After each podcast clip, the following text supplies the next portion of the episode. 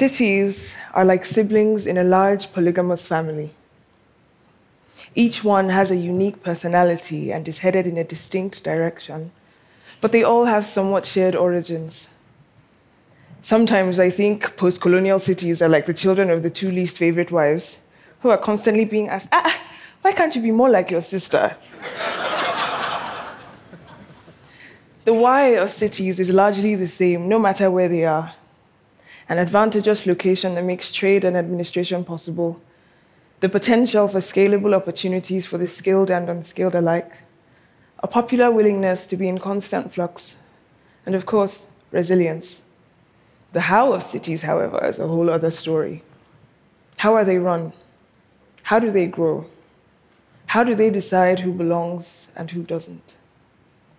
Lagos is my home.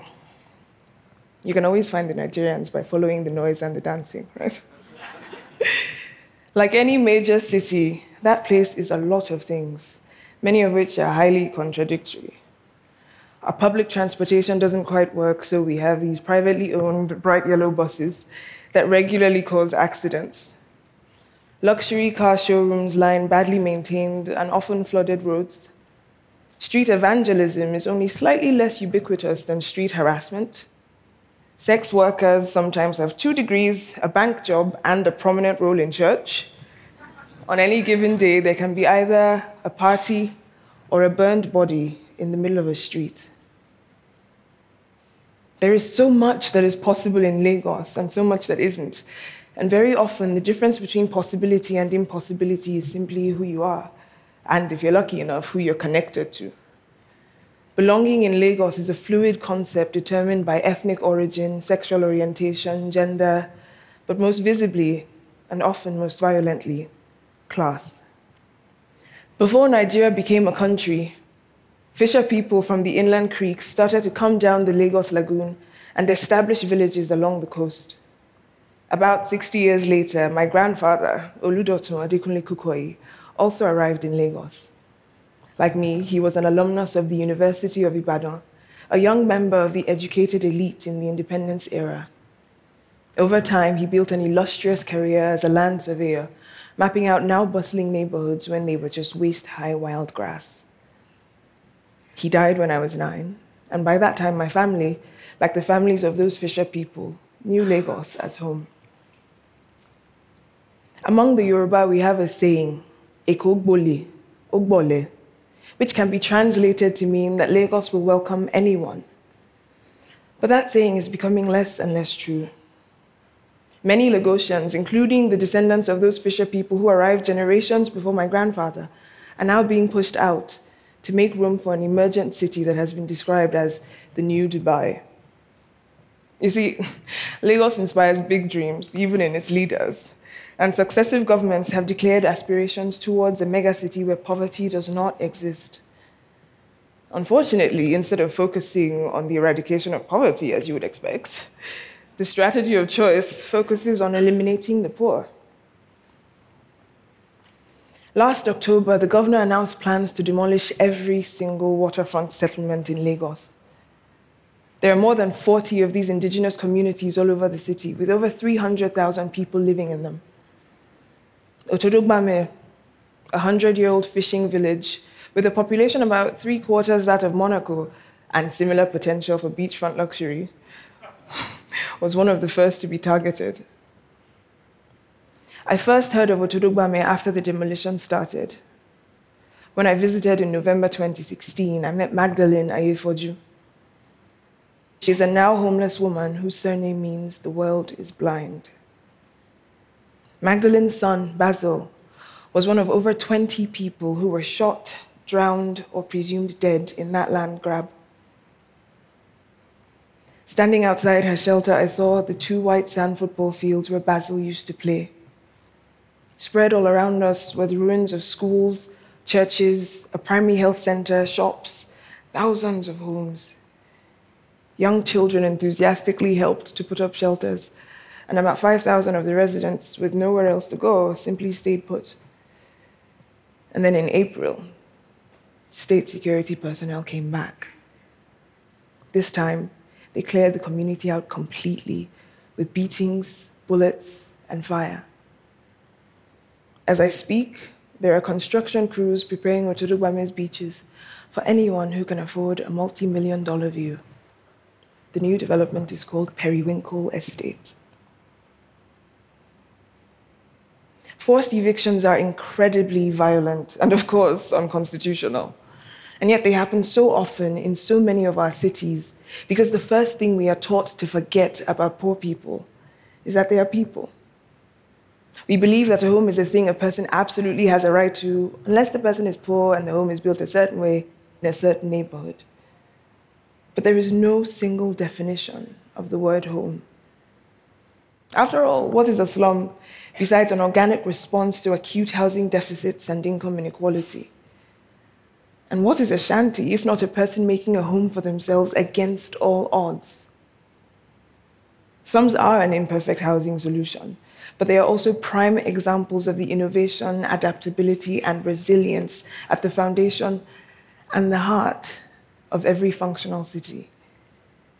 You don't need to be the new Dubai when you're already Lagos.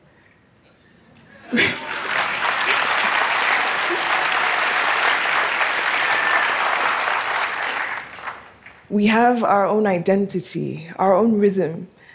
And as anyone who knows Lagos can tell you, poor Lagosians are very often the source of the city's character. Without its poor, Lagos would not be known for its music or its endless energy or even the fact that you can buy an ice cold drink or a puppy through your car window. the conditions that cause us to define certain neighborhoods as slums can be effectively improved, but not without recognizing the humanity and the agency of the people living in them. In Lagos, where public goods are rarely publicly available, slum dwellers are often at the forefront of innovating solutions. After being disconnected from the grid for months because the power company couldn't figure out how to collect bills, one settlement designed a system that collectivized remittances and got everyone cheaper rates into the bargain. Another settlement created a reform program that hires local bad boys as security. They know every trick and every hideout, so now troublemakers are more likely to get caught and reported to police, and fewer of the youth end up engaging in criminal activity. Yet another settlement recently completed a flood safe, eco friendly communal toilet system.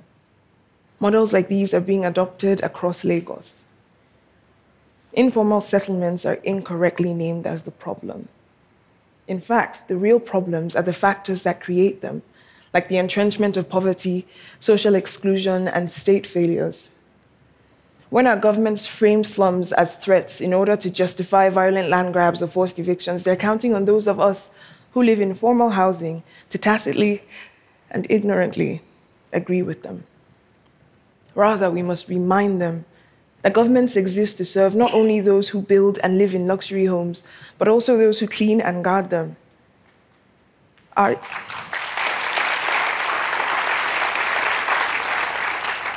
Our realities may differ, but our rights don't. The Lagos state government, like far too many on our continent, pays lip service to ideas of inclusion while acting as though progress can only be achieved by the erasure, exploitation, and even elimination of groups it considers expendable. People living with disabilities who hawk or beg on Lagos streets are rounded up, extorted, and detained. Women in low income neighborhoods are picked up and charged with prostitution, regardless of what they actually do for a living. Gay citizens are scapegoated to distract from real political problems. But people, like cities, are resilient, and no amount of legislation or intimidation or violence can fully eliminate any of us. Prostitutes, women, and women who work as prostitutes still haven't gone extinct, despite centuries of active suppression. Queer Africans continue to exist, even though queerness is now criminalized in most parts of the continent. And I'm fairly certain that poor people don't generally tend to just disappear because they've been stripped of everything they have. We are all already here. And that, question, that answers the question of whether or not we belong When those fisher people started to sail down the lagoon in search of new homes, it could not have occurred to them that the city that would rise up around them would one day insist that they do not belong in it. I like to believe that my grandfather, in mapping new frontiers for Lagos, was trying to open it up to make room for other people to be welcomed by the city in the same way that he was. On my way here, my grandma called me to remind me how proud she was, how proud he and my mother would have been. I am their dreams come true. But there is no reason why their dreams, or mine for that matter, are allowed to come true while those of others are turned to nightmares. Unless we forget, the minimum requirement for a dream is a safe place to lay your head. It is too late now for Basil, but not for Magdalene, not for the hundreds of thousands, the millions still under threat in Lagos or any of our cities. The world does not have to remain blind to the suffering that is created when we deny people's humanity, or even to the incredible potential for growth that exists when we recognize and value all contributions. We must hold our governments and ourselves accountable for keeping our shared cities safe for everyone in them. Because the only cities worth building, indeed, the only futures worth dreaming of, are those that include all of us, no matter who we are or how we make homes for ourselves. Thank you.